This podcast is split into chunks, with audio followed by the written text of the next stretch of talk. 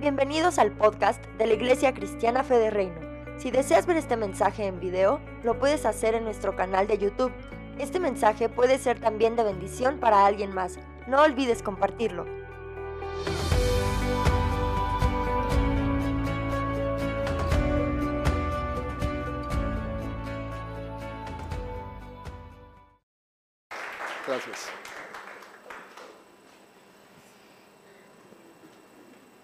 ¿Cómo está familia preciosa? ¿Eh? Eso es el Espíritu Santo que lo pone a uno alerta. bueno, los saludo a todos, también a los que están en la conexión. Eh, qué bueno que están hoy con nosotros. Eh, no sé si le sube un poquito, Efa, creo que falta un, me parece que falta un poquito, le pueda subir. Em, antes de, entrar en la enseñanza, quiero comentarles que es como otro anuncio, el 31 de marzo está con nosotros, es un jueves, el profeta Daniel Cabrera, yo creo que varios de ustedes se acuerdan, es argentino, viene desde Argentina, eh, va a estar dando unas enseñanzas a matrimonios, los que puedan venir. Yo sé que es entre semana, el problema es que él, eh, él llega el miércoles 30 en la noche, está con nosotros el jueves en la mañana, el viernes en la tarde viaja para Oaxaca, entonces va a volver a estar con nosotros el siguiente fin de semana, el 9 de abril. Eh, va a estar con nosotros sábado 9 y domingo 10, el sábado 9 en una reunión para la familia y para los jóvenes y el 10 en el servicio. Pero ese día 31 de marzo queremos hacer algo para, para parejas, entonces los que puedan ir, los que puedan sacar ese tiempo, de pronto pedir un permiso en el trabajo, sería muy bueno, va a ser una gran bendición, van a ser unas dos horas, tal vez en jueves en la mañana. Entonces eh, les invito y de verdad que si pueden eh, separar ese tiempo sería de mucha, mucha bendición para sus matrimonios. Amén. Bueno, muy bien. Y eh, quería decirles que algo de, que, de lo que estoy plenamente convencido es que es imposible lograr éxito en la vida sin trabajar. O alguno dice, yo soy exitoso sin haber trabajado. Yo nunca he hecho nada y tengo un éxito impresionante en lo que hago o en lo que ha sido mi vida. ¿Cierto que no?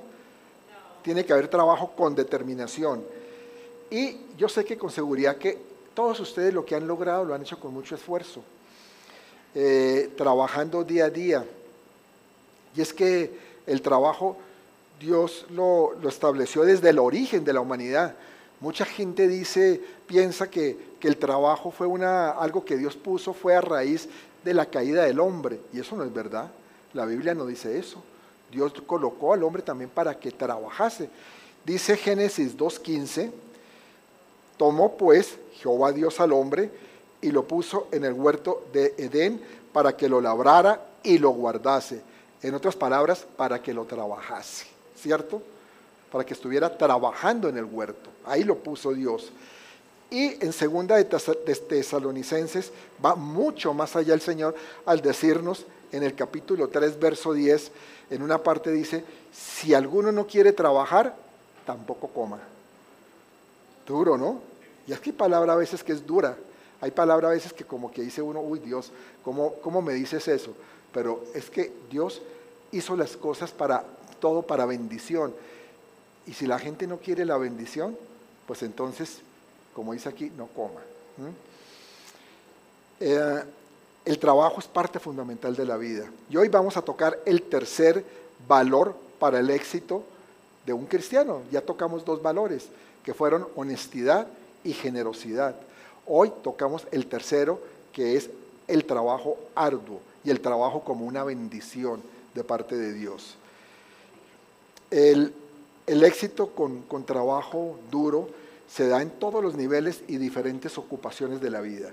No se puede decir que, para esto no hay que trabajar fuertemente y para esto sí. No, realmente, si miramos todos los campos, por ejemplo, en las artes, una persona que se quiera destacar en el campo de las artes tiene que trabajar duro, tiene que esforzarse mucho. Lo mismo sucede eh, en los deportes. Un buen deportista tiene que, que esforzarse y trabajar duro. Y hay eh, un ejemplo, traje un ejemplo de, alguien pues muy conocido, pues yo creo que todos lo conocemos, que es eh, Cristiano Ronaldo, quien él para alcanzar sus objetivos personales como profesionales, eh, trabajó muy duro desde, desde pequeño, eh, viene, venía de una familia muy, muy humilde y en los cinco equipos donde, donde él ha estado ha conseguido triunfos muy importantes, ha ganado de todo en su vida y es que él literalmente pues se pone la playera de su equipo donde él está, es decir, se esfuerza, cada partido es como si fuera una, una final. Y cuando tú quieres ser un profesional en tu empleo, el talento, el apoyo, la motivación de los demás es bueno, pero no es, no es, no es todo. Sino se necesita esfuerzo, se necesita dedicación en lo que tú quieres hacer. De otra manera es muy difícil salir adelante o lograr por lo menos llegar lejos. Y eso fue lo que pasó precisamente con Cristiano. Él es un ejemplo de, de este esfuerzo y desde que empezó en las divisiones inferiores de su primer equipo, el trabajo duro que él eh, realizó eh, ha hecho que hasta el día de hoy eh, sea una persona de éxito en su campo y reconocido mundialmente como uno de los mejores jugadores inclusive de la historia. Pero a lo que voy es, es a que realmente si tú quieres destacarte en algo, tú no puedes decir, lo voy a hacer quedándome viendo televisión, acostado, y mañana voy, pasado no voy. No, tú tienes que ser constante y perseverante en lo que tú tengas como objetivo en tu vida y con trabajo fuerte, arduo. Y para el Señor es muy importante que, que sus hijos tengamos ese tipo de mentalidad. Dios no quiere hijos mediocres, Dios no quiere hijos flojos o perezosos, ¿cierto? Él quiere hijos que se levanten decididos, que nos esforcemos. Y Él mismo lo dice en su palabra. Es que si tú te esfuerzas, yo voy a estar contigo, yo no te voy a abandonar, yo te voy a acompañar. Josué 1.9 dice, mira que te mando que te esfuerces y seas valiente, no temas ni desmayes, porque Jehová tu Dios estará contigo en donde quiera que vayas. En otras palabras, en cualquier campo de acción que tú te muevas. Esta palabra también aplica para la iglesia en el sentido de que tenemos que esforzarnos en la obra, en llevar su palabra, en ser decididos a, compartir del Evangelio. Y Él va a estar con nosotros. Pero aplica en cualquier campo de acción en donde te muevas. Porque Dios jamás va a menospreciar o dejar sin recompensa todos los esfuerzos que nosotros hagamos, ¿verdad? Y Él siempre va a hacer lo que dice, y aquí lo dice en su palabra, que va a estar con nosotros, a donde quiera que vayamos. Y tú tienes que creer, tienes que creer, esa es parte de tu trabajo, fíjate, creer, creer que Él lo va a hacer, que Él lo puede hacer y que va a hacer lo que te promete, porque si Dios te lo prometió, Él lo cumple. ¿Alguno lo duda? Algunos sí, porque no me contestaron. Él va a hacer lo que promete en tu vida, lo que te ha prometido. Entonces tú tienes que, lo que tú emprendas, los planes que tú hagas, ir convencido de que Dios te va a dirigir, que Él te va a guiar y que es en la dirección correcta. Y el esfuerzo en, en ese trabajo, ese esfuerzo que tú coloques, pues no hay duda de que va a ser o vas a caminar en bendición en la tarea que tú estás emprendiendo. Va a haber bendición en tu vida, porque como les digo, Dios quiere que nos esforcemos y cuando nos esforzamos, Él está con nosotros. Y fíjese que, sin embargo, en el mundo hay mucha gente que piensa o desea enriquecerse fácilmente, prácticamente sin trabajar. Hay mucha gente así.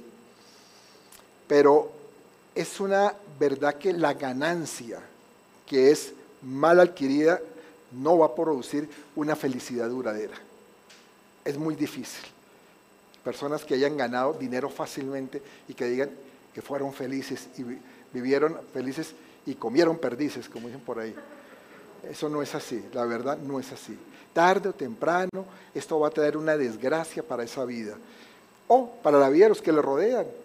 ¿Cuántas personas que sus familias terminan con vergüenza, perseguidos por lo que hizo uno de ellos, por hacer negocios ilícitos, políticos corruptos, incluso que, que fueron cuando han sido descubiertos y entonces eso es una vergüenza. ¿Y en dónde están hoy? en las cárceles, muertos, en una ruina tal. ¿Mm? Es triste, pero hemos visto esos casos, ¿no? Por ejemplo, para no ir lejos, lo que pasó con, con el gobernador de Veracruz hace un tiempo, ¿se acuerdan? De Duarte, que pues desfalcó el estado de Veracruz y mire dónde está hoy. Él no está diciendo, pues pueda que tenga dinero escondido, eso no lo sabemos, pero ¿de qué le sirve a uno tener ese dinero si no, no es feliz? Prácticamente se separó de su esposa, su esposa huyendo en Inglaterra y dicen que la quieren extraditar para México, el otro en la cárcel. Eso no es vida. ¿Qué pueden pensar los hijos? ¿Qué pueden creer? Duro, ¿no? Difícil. Dice Proverbios 13, 11. Las riquezas de vanidad disminuirán, pero el que recoge con mano laboriosa las aumenta.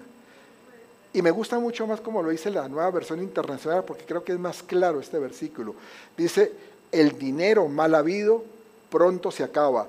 Quien ahorra, poco a poco se enriquece.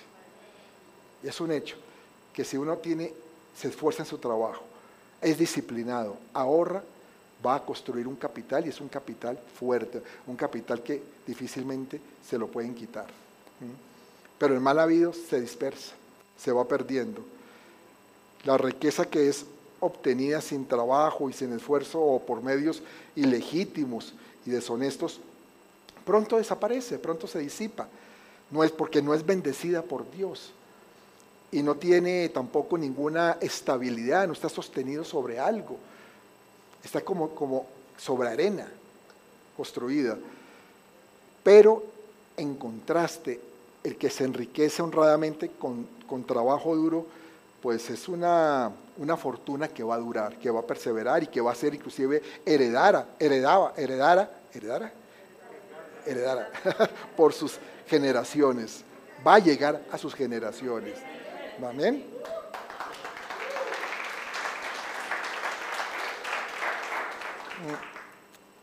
Lo cierto es que si, te estás haciendo rico con rapidez, lo más probable es que alguien se está haciendo pobre con rapidez, que normalmente le trae la ruina a otros.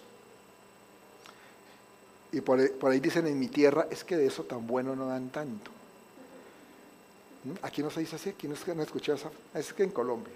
De eso tan bueno no tanto, porque a veces le ofrecen a uno unos negocios tan maravillosos y que vas a obtener unos, unos rendimientos eh, increíbles. Mete el dinero, ¿no? Hazlo.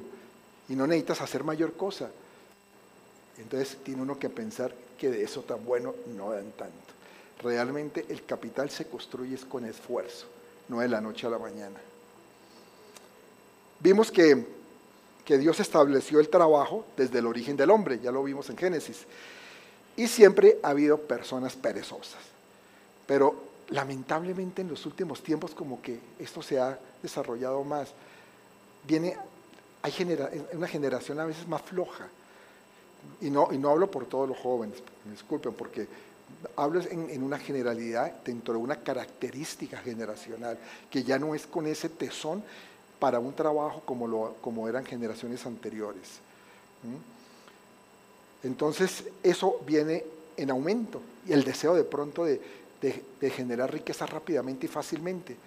Dice Proverbios 19, 24, el perezoso mete su mano en el plato y ni aún a su boca la llevará. Eh, antiguamente no había cubiertos, entonces la gente tenía que comer con la mano. Eh, por eso es que pues no era ningún esfuerzo realmente.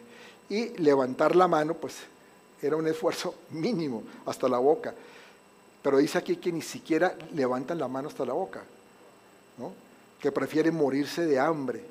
Claro, esto parece exagerado, lo dice la Biblia, pero parece exagerado. Dice, pero ¿quién va a ser así de, bruto, de, que no va a comer por no llevarse la mano a la boca? Claro, lo está, lo está poniendo es como lo que es el tener que hacer algún esfuerzo para lograr un bien, porque el comer es un bien para nosotros. Y a eso es que se refiere la palabra. Pero lamentablemente en el mundo hay, hay consejos que, que, de verdad no sirven para nada. ¿no? Gente que a veces la gente se quiere esforzar y dice, ay, pero relájate, tómalo con calma. Pero ¿para qué te matas? ¿Para qué te vas a matar tanto? No necesitas echarte más cargas encima. ¿No ha pasado? ¿No lo has oído? Así hay mucha gente. Y lo que al principio es solo una aversión al trabajo duro, a que no se haga un trabajo fuerte, fácilmente puede convertirse en una actitud de desdén a todo tipo de trabajo. Porque hay, hay puntos en que la gente llega y que dice que ya no quiere hacer nada. Ya no quiere hacer absolutamente nada. Al principio era porque no quería trabajar muy duro, pero después ya como que la pereza todo. Y qué terrible caer en eso. Como, como cristianos, sin duda, mm, nos parece que no tenemos ese espíritu de flojera, ¿no? Sin embargo, sería poco práctico creer que estamos inmunes a caer en eso, ¿no? A caer en esa actitud, que es una actitud del mundo en general y que es tan poderosa y tan penetrante en la mente de las personas. Mucha gente pero termina pensando que no necesita esforzarse mucho para lograr cosas. Pero nos puede beneficiar el, el, examinar periódicamente nuestro modo de ver el trabajo, que tú te revises, que tú digas cómo estoy haciendo yo las cosas, cómo lo puedes ver, ¿no? Y cómo puede afectar nuestra participación en las cosas de Dios, en actividades cristianas para Dios. Eh, hay gente que te va a decir, eh, sí, no, es que no, trabajes tan duro, pero no importa si tomamos este enunciado seriamente o no, de todas formas sí nos enfrentamos a, a diferentes decisiones todos los días laborales. Todos los días tenemos que estar escuchando personas, pero también tomando decisiones nosotros mismos, de decir, eh, si voy a trabajar, voy a trabajar en esto, voy a esforzarme más o no vale la pena, tengo que trabajar duro, realmente sí, o lo voy a tomar con calma, es otra decisión, mejor me relajo. Es como revisarnos, cómo estamos haciendo las cosas. Dios quiere también que, que hagamos un análisis de nuestra vida en ese aspecto. ¿Qué estamos haciendo bien? ¿Qué estamos haciendo mal? Pero quiero también que, que veamos a qué nos referimos con trabajo duro, porque es que a veces pensamos que trabajo duro es, es estar eh, como de sol a sol echando como asadón, pala y mejor dicho sudando todo el día, ¿no? pasando haciendo una labor bien fuerte con callos en la mano, ¿no? Eh, los músculos todos adoloridos, entonces sí estoy trabajando duro. Otro podría pensar, no, pues el trabajar metido en un computador de 6 de la mañana a 10 de la noche, Claro, algunos se la pasan metidos en eso, pero no trabajando, sino viendo otras cosas o haciendo otras cosas en redes sociales y en chisme y cosas de esas también. Pero de todas formas, eh, esto realmente puede ser parte de un trabajo duro, ¿no? Pero no, no necesariamente es así. Ahora, otros se imaginan que un trabajo duro es estar, por ejemplo, de pie todo el día, ¿no? Haciendo cosas de pie de pronto gente que está trabajando en un mostrador atendiendo público y de pie. Puede que también lo veamos como un trabajo duro, o viajando, visitando de pronto clientes y, con, jornadas bien extenuantes, horas de reuniones también tremendas. Pues sí, todos estos escenarios pueden ser ejemplos de trabajo, de trabajo duro. Pero sin embargo, el trabajo duro no es solo la cantidad de calorías que quemamos al hacerlo, la cantidad de horas que dedicamos al hacer un trabajo, cuántas horas estamos invirtiendo en eso, sino cuán diligentes somos en hacer las cosas, el esfuerzo necesario para lograr un resultado, que incluye también a veces el tiempo de aprendizaje o el trabajar de manera inteligente. ¿Tú sabes que mucha gente no trabaja inteligentemente? Y entonces tiene que, para, una labor que uno hace en una hora, otros necesitan trabajar cinco horas, porque no trabajan inteligentemente. No utilizan de pronto los recursos también que están a la mano. Y entonces eh, no hacen un trabajo eficaz, aprovechando bien el tiempo.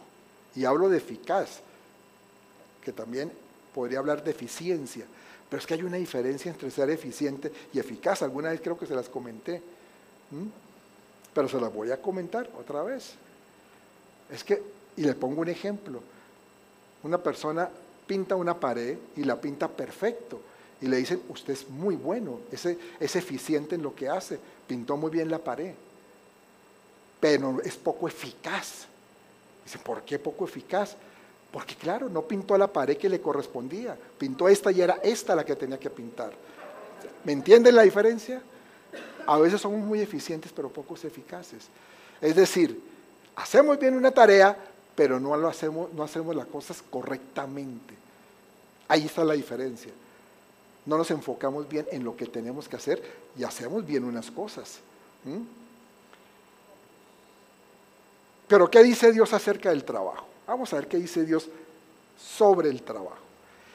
En la mitad del cuarto mandamiento, Dios dice en Deuteronomio 5:13, seis días trabajarás y harás toda tu obra.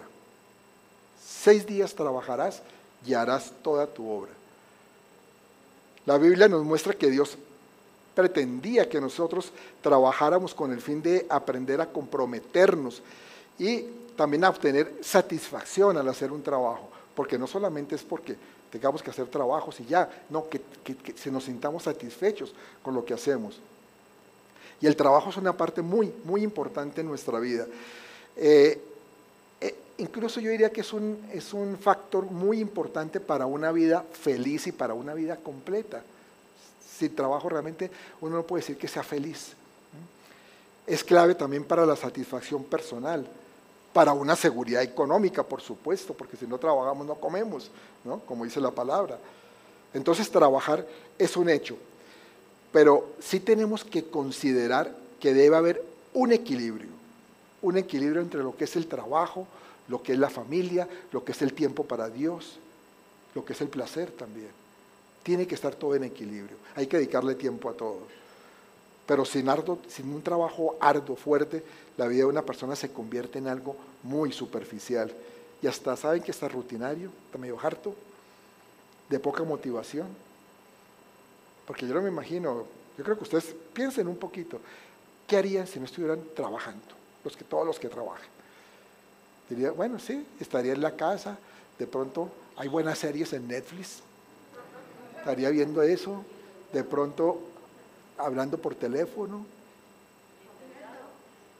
pero comiendo, durmiendo, ah, descansando, descansando de tanto descanso que he tenido. Cierto, será una vida muy aburridora. La verdad es que es muy aburridor eso, pensar uno así.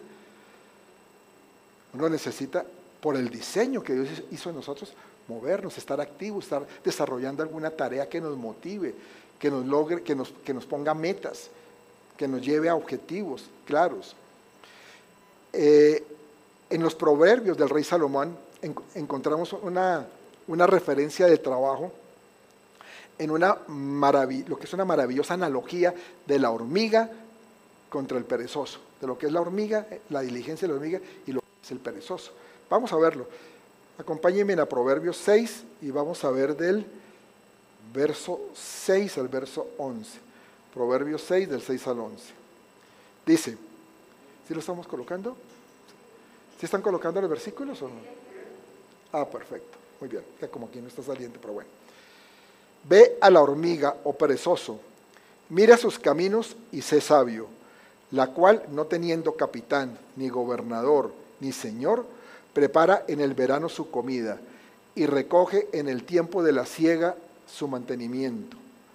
Perezoso, ¿hasta cuándo has de dormir?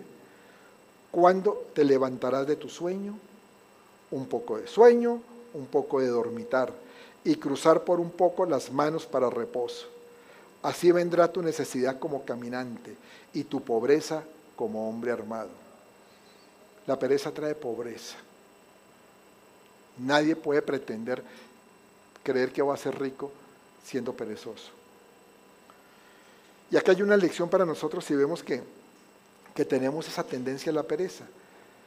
Porque los que trabajan arduamente son reconocidos entre los demás e incluso los que son disciplinados y no requieren supervisión para hacer las cosas, como habláis de la hormiga, que no necesita capitán para que le diga lo que tiene que hacer. Qué bueno que nosotros seamos así. Y no, uy, ahora sí pongámonos a trabajar porque ahí viene el jefe. Ya dejemos el chisme. a ver, a ver, que nos va trabajando. No es cierto que no, sino que simplemente es porque somos diligentes, porque sabemos de nuestra responsabilidad, ¿no? Sabemos lo que tenemos que hacer. Y entonces estas personas tienen muy buena reputación, pero en cambio el perezoso dice aquí que termines en pobreza, termina en ruina. Y yo les pregunto algo. Si usted fuera un empleador buscando a alguien para desempeñar un importante trabajo, ¿qué, candidato escogería para llevar a cabo una tarea? ¿Quién? A una persona que de pronto tú ves, que tú puedes ver la casa de esa persona, ver la casa de una persona o, las pertenencias de esa persona bien cuidadas o el que tiene todo en caos y en desorden. Yo creo que es obvia la, respuesta. Dice, no, pues el que está bien, el que se le nota que está bien eh, cuidando sus cosas. Los empleadores quieren trabajadores que sean diligentes. Y ser diligentes son personas que son responsables, que hacen la labor, que no tienen que necesitar supervisión. Pero hay personas que si no los están viendo no hacen las cosas. Y me parece que eso es terrible. Y un cristiano no, no podemos pensar así. Nosotros tenemos que ser esforzados porque tenemos la responsabilidad y tenemos un testimonio que dar. No creas, cuando la gente sabe que somos cristianos, más nos están mirando, nos observan. Ah, pero este, y es que yo he escuchado personas que dicen, he contratado cristianos, pero qué flojos que me han salido. Uy, yo me tapo la cara. Yo digo, qué pena, oiga, ¿no? Qué pena. Porque realmente me da pena ajena. Pero nosotros no podemos dar ese testimonio. Nosotros, nuestro testimonio tiene que ser de que somos personas deseables, personas que queremos, que, que, la gente nos quiere contratar, nos quiere dar una oportunidad, quiere contar con nosotros, porque saben que nosotros no les vamos a fallar, porque el Dios que está con nosotros nos mueve, nos ayuda, va, nos acompaña y nos saca adelante en la tarea que vayamos a desempeñar. Amén.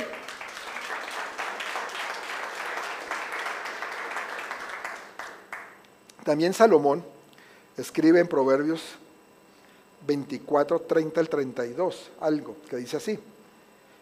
Dice, pasé junto al campo del hombre perezoso y junto a la viña del hombre falto de entendimiento. Y he aquí que por toda ella habían crecido los espinos, ortigas habían ya cubierto su faz y su cerca de piedra estaba ya destruida. Tú sabes que en el campo si una persona no, no, hace lo que tiene que hacer, empieza a pasar eso, la maleza empieza a crecer y empieza a, agarrar la cosecha y a comérsela. Por eso hay que estar trabajando diligentemente, ¿no? Lo vi y tomé consejo, dice. Aquí habla de los espinos, y los espinos son plantas de, de mediana estatura que mm, podemos llamarlos de tipo invasivo invaden, una, una parcela. Si se les deja crecer, sin, no hay control en eso, eh, entonces eh, empiezan a salir esas espinas, esas agudas espinas que impiden que, se pueda caminar por ahí sin que sufra, pues lógicamente, ese roce, esos raspones y esas magulladuras o que se entierren esas espinas. Y es terrible, ustedes se les, les han enterrado espinas. Eso es terrible. A mí una vez me pasó, alguna vez me pasó que por allá estaba en los llanos orientales de Colombia y se me enterraron unas espinas, caminando de noche por ahí, y estaba con una sandalia, ni siquiera estaba con botas, y se me enterraron unas espinitas negras. Yo no sentí nada cuando se me enterraron, pero la madrugada empecé a sentir como que el cansancio en el pie, como que un peso. Yo decía, pero ¿qué pasa tan raro? ¿Será por lo que estuve caminando? cuando de pronto como a las 6 de la mañana ya me, me estaba inflamado totalmente, inflamado. Y era porque se habían enterrado un poco de espinas. No era una, eran varias, pequeñas. Menos mal que ese día llegó un primo que es médico, llegó ese día en la mañana ya, y, y me, me, porque ni había en el hospital, sé que estábamos a dos horas del pueblo más cercano. Y con, con un bisturí, llevaba su equipo y con un bisturí empezó a sacármelas. Imagínate lo que puede oler eso, a palo seco. Bueno, no a palo seco porque la verdad me vi un poco de aguardiente como anestesia. Yo me tomé esa aguardiente y quedé. Hago una aclaración, no había recibido a Cristo. pero, pero esa fue la anestesia. Y me empezó a sacar eso una por una. Entonces fue tremendo. Entonces las espiras son algo serio. ¿no? Pero aquí también habla de otra cosa, de la ortiga. Y la ortiga es una planta que, que si no se le corta también puede crecer como hasta metro y medio más o menos. Eh, pero lo malo es que con el mínimo roce que tiene uno con la ortiga, esa, esta planta, esas hojitas sueltan una sustancia tóxica que causan irritación en la piel. Mejor dicho, en otras palabras, cualquiera de estas dos es bien desagradable, bien terrible, ¿no? ¿Ya qué voy? A que si lo aplicamos a nuestra vida, la pereza hace que nos descuidemos y nos llenemos de maleza.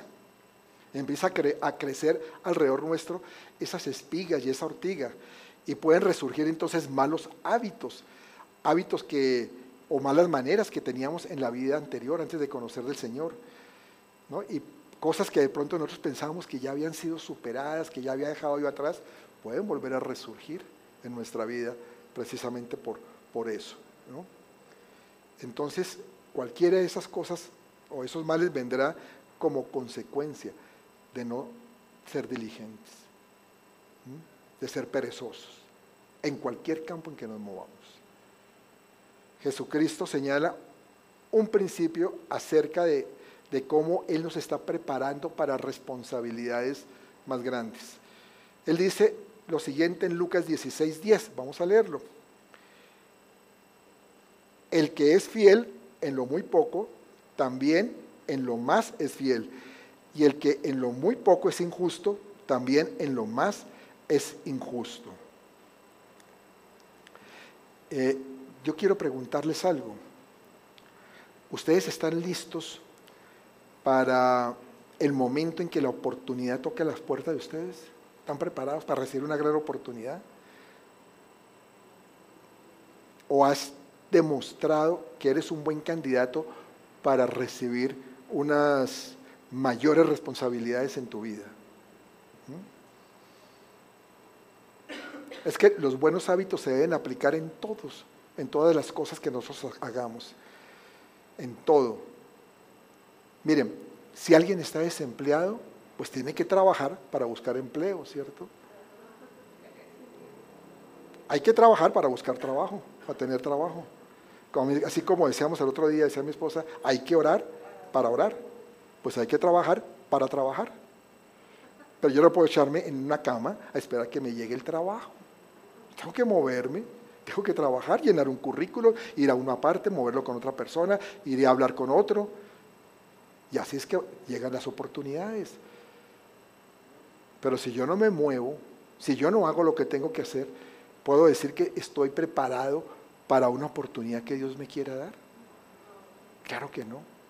No voy a estar preparado. Y entonces Dios también va cerrando puertas hasta que realmente, como decimos, nos pellizquemos y nos demos cuenta que tenemos que cambiar o renovar nuestra mente y hacer las cosas diferentes. Amén.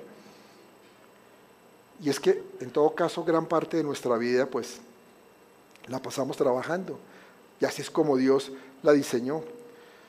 Por eso es que no, no podemos ver el trabajo como algo agobiante.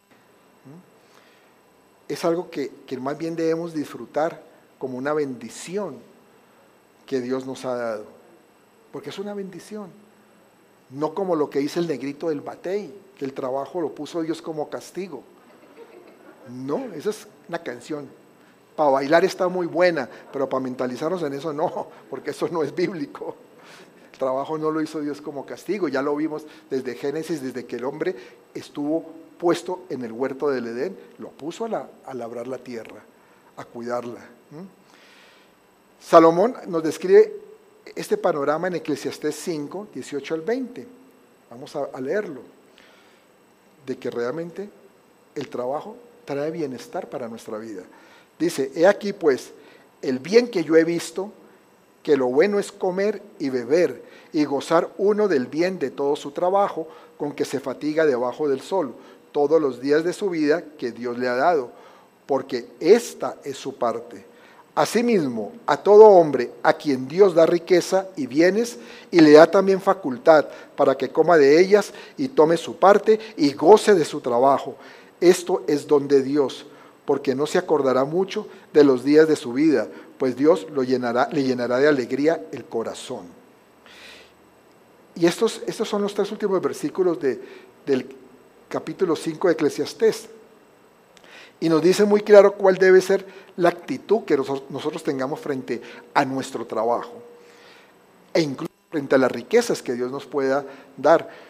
Si Dios nos da una facultad que es disfrutar de ello, entonces esos bienes materiales es lícito que los disfrutemos. Lo que pasa es que hay gente que a veces se mete que, no sé, yo ya eh, estoy con Dios y camino en las cosas de Dios, ya ya lo, material ya no me tiene que, importar para nada. No es exactamente así. Lo que pasa es que lo material no puede ser lo que rija nuestra vida, que esa es la diferencia. No es lo que esté, sea prioridad en nuestro corazón. Pero Dios quiere darte cosas materiales, y aquí está claro en, este, en esto que leímos de Eclesiastés, para que disfrutes de ello. Entonces, es lícito que tú los puedas disfrutar, que tú disfrutes de, lo que consigas con tu trabajo. Es más, Dios quiere que estemos contentos y gozosos. Y a veces eso se consigue mediante prosperidad eh, material. Siempre y cuando, pues como les digo, tengamos que claro que la felicidad real reside única y exclusivamente en Dios, no en las riquezas, no en lo que Dios nos ha dado. Porque es que a veces el, hombre tiene una tendencia a confundirse, pero tremenda. Mire cuánta gente en el mundo no termina, por ejemplo, dándole más prioridad a la creación que al creador. Cuánta gente y en religiones y todo se meten donde adoran a la creación. Sin ir muy lejos aquí en México. Aquí en México, desde la antigüedad, se ha adorado la creación. Y entonces se le hicieron pirámides y todo, que al Dios solo y a la luna, porque lo veían, porque eso era lo que veían. Y entonces decían, eso tiene más allá, eso va más allá, eso tiene poder, el sol. Esa es la creación, ese no es el creador. Pero el hombre tiene esa tendencia a irse más hacia las cosas que no debe irse. Y lo mismo pasa con la parte material, con las riquezas. Adorar las riquezas y no al dador de las riquezas. Y Dios sí nos quiere dar gozo, un gozo con, todas estas bendiciones materiales. Pero nosotros tenemos que tener muy clara cuál es nuestra, nuestra prioridad.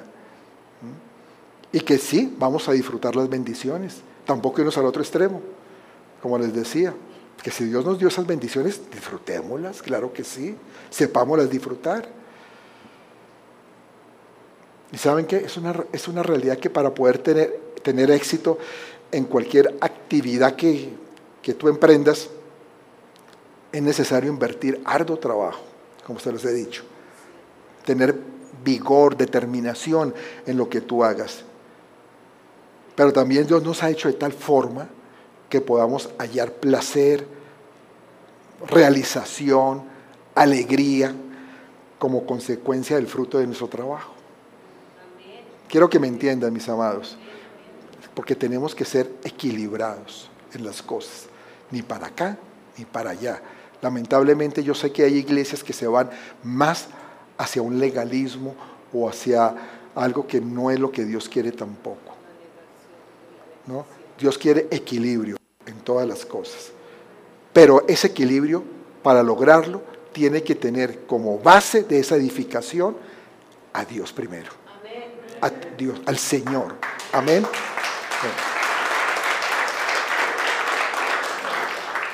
Quiero, quiero ir cerrando con cinco verdades de Dios acerca de lo que es el trabajo duro, que todos debemos considerar. Y vamos a una primera verdad. La primera verdad es que Dios es un trabajador eficiente, bueno, y eficaz también, ya que les dije la diferencia. Dios es un trabajador eficaz y eficiente. Él creó el cielo, la tierra, el universo todo lo creó en cuántos días? En seis días. Pero descansó en el séptimo. Eso es parte de su eficiencia. Que se dio el lujo de descansar. Y entonces para ser eficientes tenemos también que descansar. porque nos enseñó esto, que combinemos trabajo duro con descanso oportuno. Pero hay gente que ni siquiera ya se va al otro extremo y no quiere ni siquiera descansar. Piensa que es perder el tiempo si descansa. Uy, yo he conocido gente así. Y le dice uno, oiga, pero sí debería como, tómese unas vacaciones, disfrute también lo que está haciendo. No, no, no, no, eso no es para mí. Yo no puedo porque entonces estaría dejando de producir. Qué absurdo. Pero hay gente que es así, que vive la vida así. Tenemos que ser trabajadores eficaces, eficientes, excelentes en todo lo que hacemos, pero también lo suficientemente sabios para descansar en los tiempos debidos. Suficientemente sabios, no suficientemente brutos para vivir descansando. Sabios para descansar cuando debemos descansar. Y es que el descanso nos permite recobrar fuerzas, ánimos y seguir adelante. Génesis 2.2 dice, y acabó Dios en el día séptimo la obra que hizo y reposó el día séptimo de toda la obra que hizo. Dios siempre todo lo pone como ejemplo. Lo que Él ha hecho es un ejemplo para nosotros. Jesús vino a la tierra para mostrar cómo movernos, cómo, cómo buscar al Padre, cómo eh, llevar una vida de acuerdo al propósito de Dios para nosotros. Él vino a modelarlo. Dios siempre nos modela. Nosotros lo que tenemos que observar e imitar, no más, imitar a Dios en todo. Entonces, esa es la primera verdad. Es un trabajador eficiente, pues nosotros también tenemos que ser trabajadores eficientes. Una segunda verdad es que Dios le dio trabajo a Adán, no como una maldición, sino como una bendición, ya lo vimos, no como el negrito del batey, sino se lo dio como una bendición. Y lo vimos en esa enseñanza de Génesis 2.15. Por eso es que el trabajo, lejos de considerarse como algo malo, ¿no? denigrante, como causa del pecado, ¿no? porque es que como le digo así lo pintan algunos, que eso fue causa del pecado del hombre, ¿no?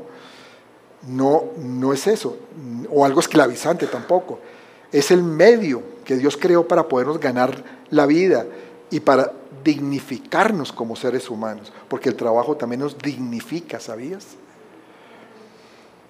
Cuando nosotros trabajamos contentos en lo que hacemos para Dios o el trabajo que Dios nos dio, la ventaja es que las horas pasan volando, ¿saben? ¿O no? Cuando tú estás haciendo lo que te gusta, lo que Dios te ha puesto a hacer, ¿no te pasa el tiempo rápido? Claro. Y nos sentimos felices porque participamos en la creación de un mundo mejor también. Estamos construyendo, estamos haciendo algo. Y eso pues nos da valor también a nosotros. Vamos que me vas acompañando. Esa es la segunda verdad. El trabajo no es una maldición, el trabajo es una bendición. Tercera verdad. Y la tercera verdad tiene que ver con un pensamiento. El pensamiento judío versus el pensamiento griego. Por lo siguiente, los judíos pensaban que Dios había creado un mundo a medias un mundo que no estaba, que no estaba acabado, imperfecto. Y no porque no pudiera, ellos nunca pensaron que Dios no pudiera. Hay que entender esto. Sino para darle la oportunidad al ser humano de contribuir a la creación, acabándola, perfeccionándola. En otras palabras, es un acto de amor del Padre hacia su creación, hacia sus hijos. Él quiere darles una lección, la lección de, de que seamos proactivos, porque si Dios ya hizo todo, ¿para qué? ¿Qué haríamos nosotros? ¿Mm? El, el, judío se siente un co-creador, un actor de la creación divina. Pero ahí está por el otro lado el pensamiento griego. Los griegos pensaban que los dioses habían creado el cosmos completamente perfecto, sin fallas, sin nada que hacer, cuya única responsabilidad del ser humano era contemplar la creación. ¿Imaginan eso? Era uno, qué hermoso, qué lindo. Ay,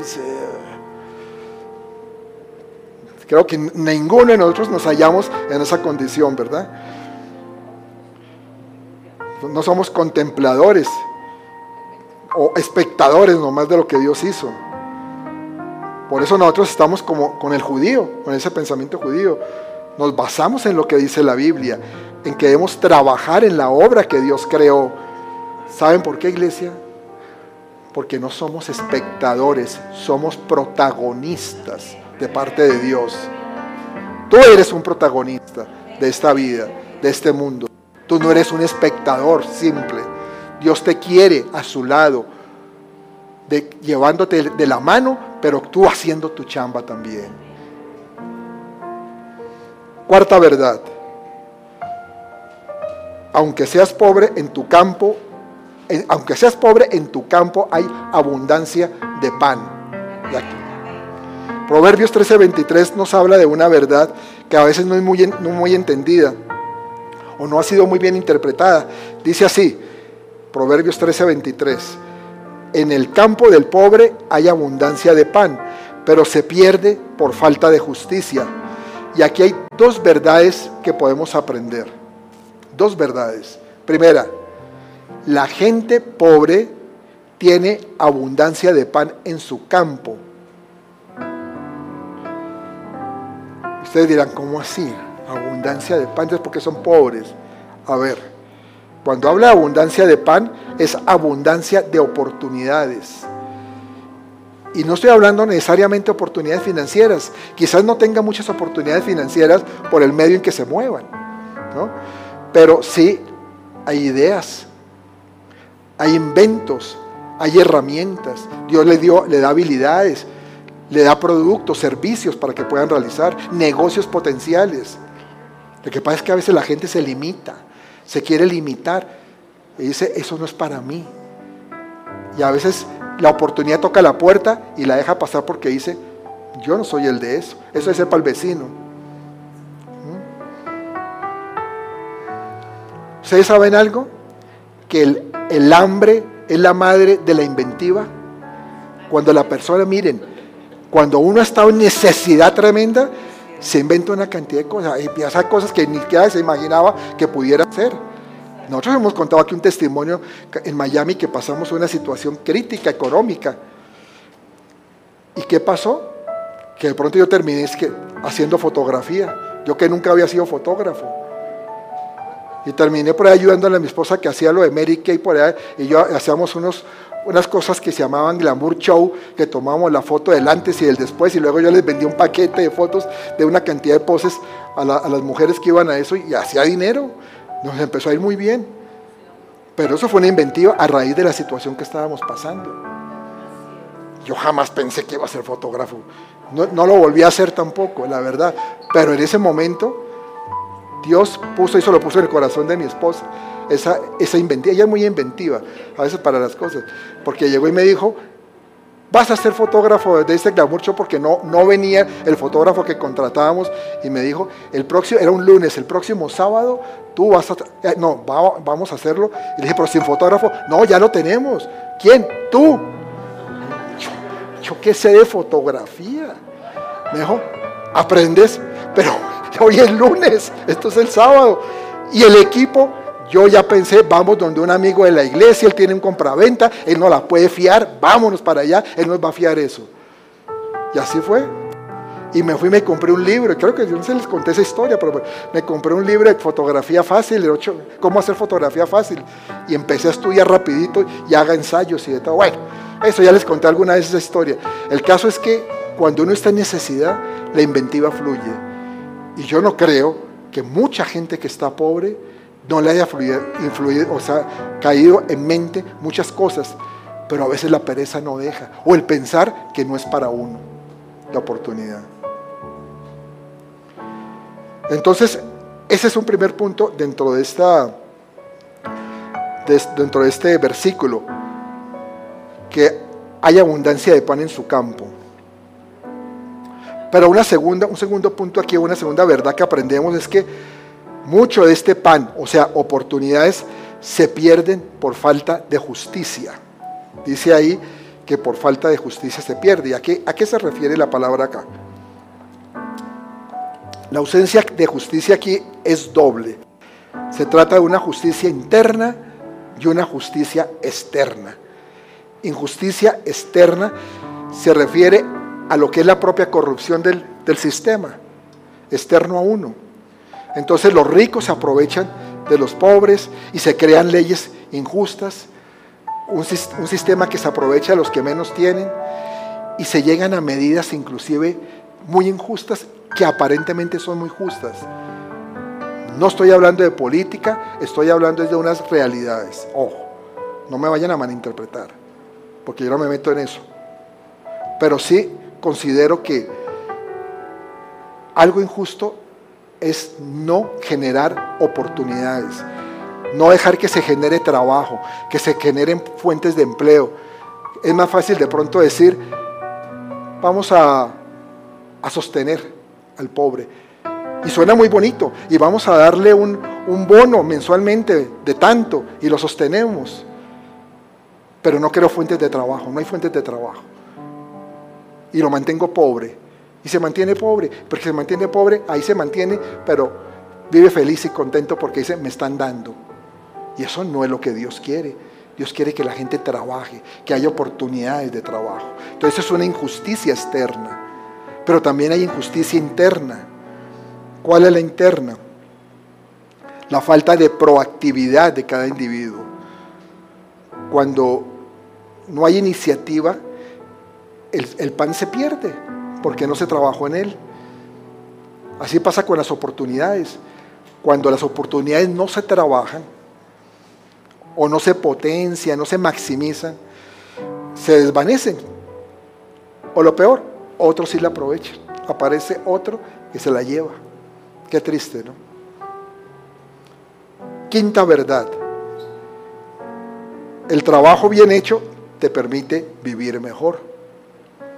Según, en Segunda de Reyes, no vamos a leerlo, pero en Segunda de Reyes, en el capítulo 4, eh, nos habla el caso de una mujer cuyo marido había muerto.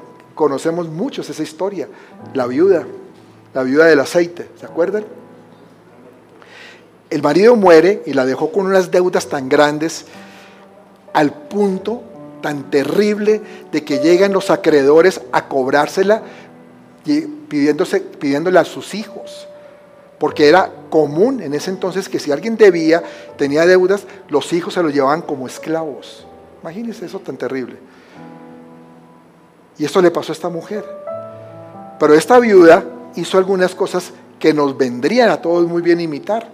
Ella lo que hizo fue, buscó ayuda, buscó ayuda en la persona correcta. En este caso fue el profeta Eliseo. A ver, les digo, si tú vas a comenzar una panadería, te recomiendo que no vayas a asesorarte del ferretero de la esquina. a veces somos muy dados a eso. Ah, es que como es mi amigo, sí, pero el que sabe hacer harina de pan, sabe de tornillos, pero no sabe de esto. Pero a veces, o al tío, es que él, ha hecho varios negocios, ha empezado varios negocios. Sí, pero en todos ha fracasado. Le ha ido mal en todo. ¿Para qué le vas a buscar el consejo a él? ¿Verdad? Esta mujer buscó en, la persona acertada. Y fuera de eso, no solo buscó el consejo, porque es que algunas personas buscan consejo pero no lo siguen.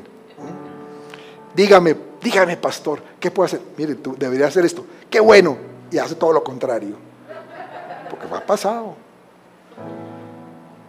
Siguió el consejo de su consejero trayendo vasijas de aceite. Yo creo que fue el inicio de una fábrica de aceites de olivos, lo que se creó ahí.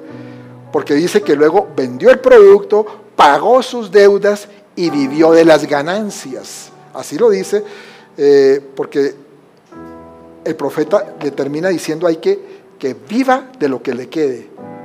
O sea, yo creo que eso fue el inicio de una empresa. Esto se conoce como emprendimiento.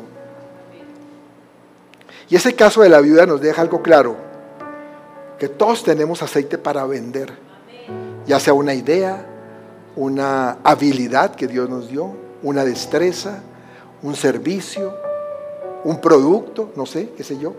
¿Cuál es tu aceite, iglesia? Vamos a ponernos de pie. ¿Cuál es tu aceite? ¿Qué estás vendiendo? ¿Qué puedes ofrecer? Piénsalo. Pero todo se resume en algo, en un trabajo arduo, en un trabajo constante y que seas confiable para realizar la tarea encomendada. Y si tú eres confiable, ¿sabe qué es lo bueno? Que Dios siempre nos va a revelar cómo llevar a cabo esa idea, cómo llevar a cabo ese trabajo. Tú no vas solo. Y al igual que, que los valores que ya vimos en la honestidad y en la generosidad, el trabajo duro es un pilar para grabarse no en la mente, sino en el corazón. Que debemos trabajar, que debemos ser esforzados, que debemos ser valientes. Son decisiones que debemos tomar en esta vida. Y son decisiones que nos convierten en personas de acción, personas corajudas, personas con deseos de salir adelante. Y así nos hizo Dios. Para eso nos hizo Dios. Personas que seamos diligentes, pero que nos movamos en valores. Porque algunos pueden ser muy diligentes, pero poco de valores. Y nosotros tenemos que movernos en los valores que Dios ha estipulado para nosotros.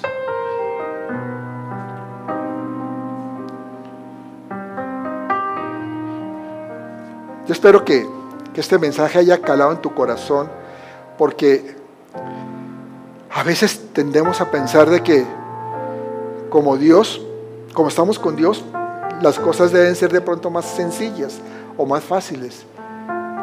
Y yo te digo algo, Dios te ama tanto, tanto, que por eso quiere que tú te esfuerces para que tú mismo te veas con el potencial que tienes. Si Dios te diera las cosas así nomás, tú jamás te valorarías a ti mismo, ni entenderías de qué estás hecho, cuál es la fibra que tú tienes.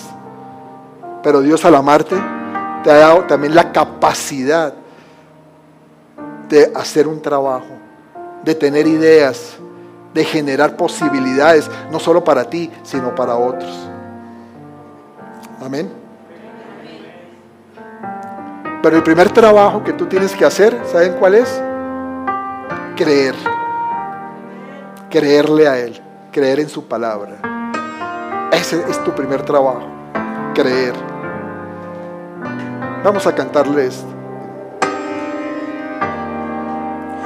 Cuando Dios da una palabra, puedes creerla con el alma, porque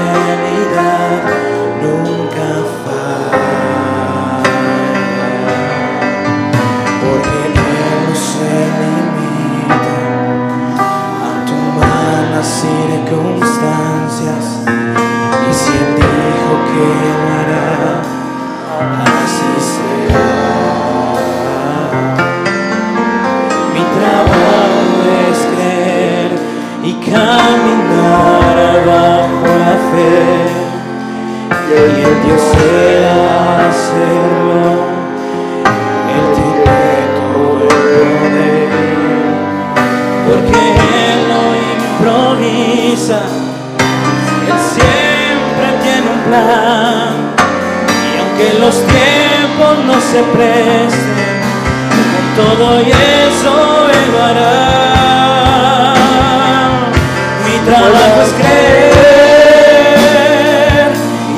y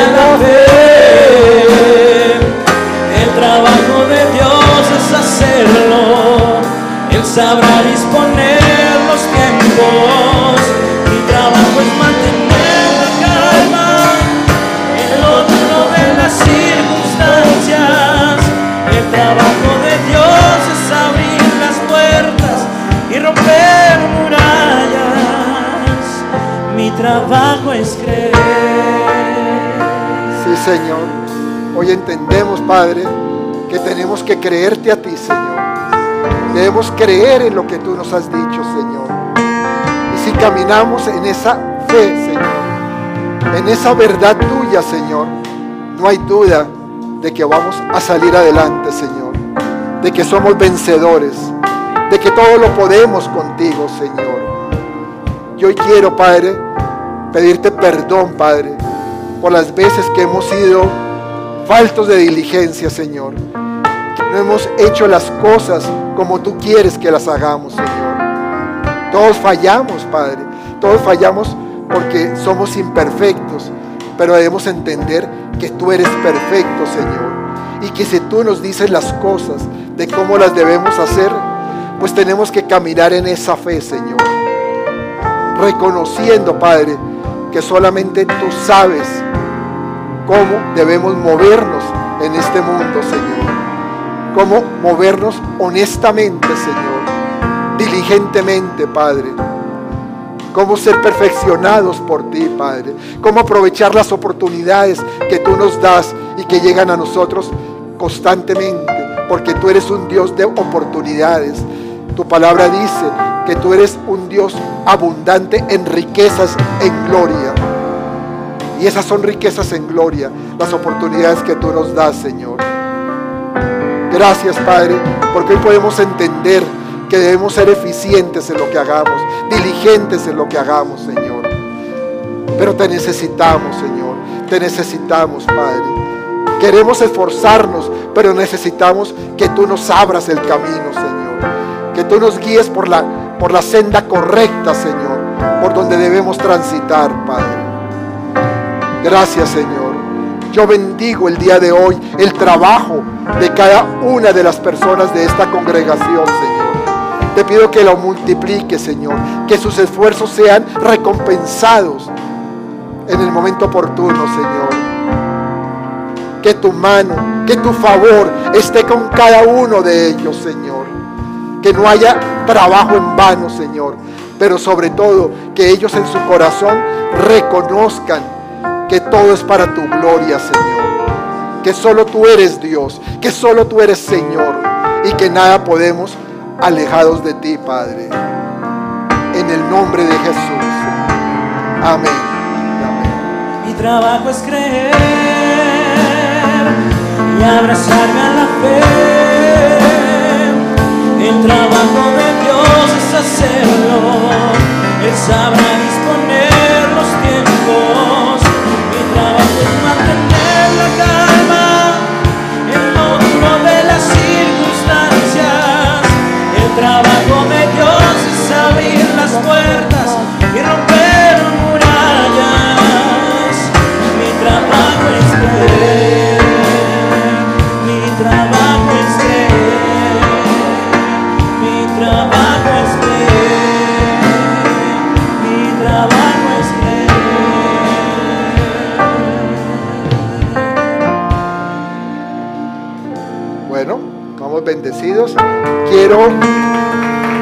aplauso al Señor.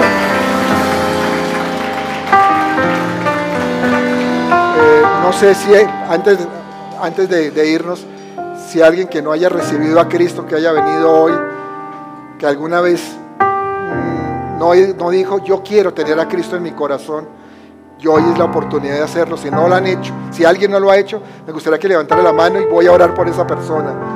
¿Hay alguien? ¿Hay alguien? ¿Allá? ¿Tú? ¿Ella ya recibió a Cristo? ¿Sí? Ok. ¿Ya todos? Bueno, perfecto. Y, por favor, al final le vamos a dar un abrazo a Lino, que está cumpliendo años el día de hoy.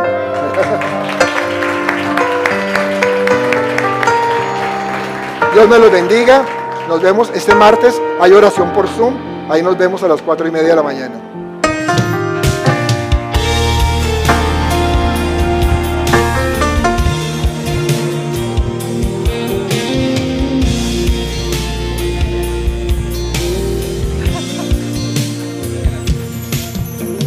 gloriosos.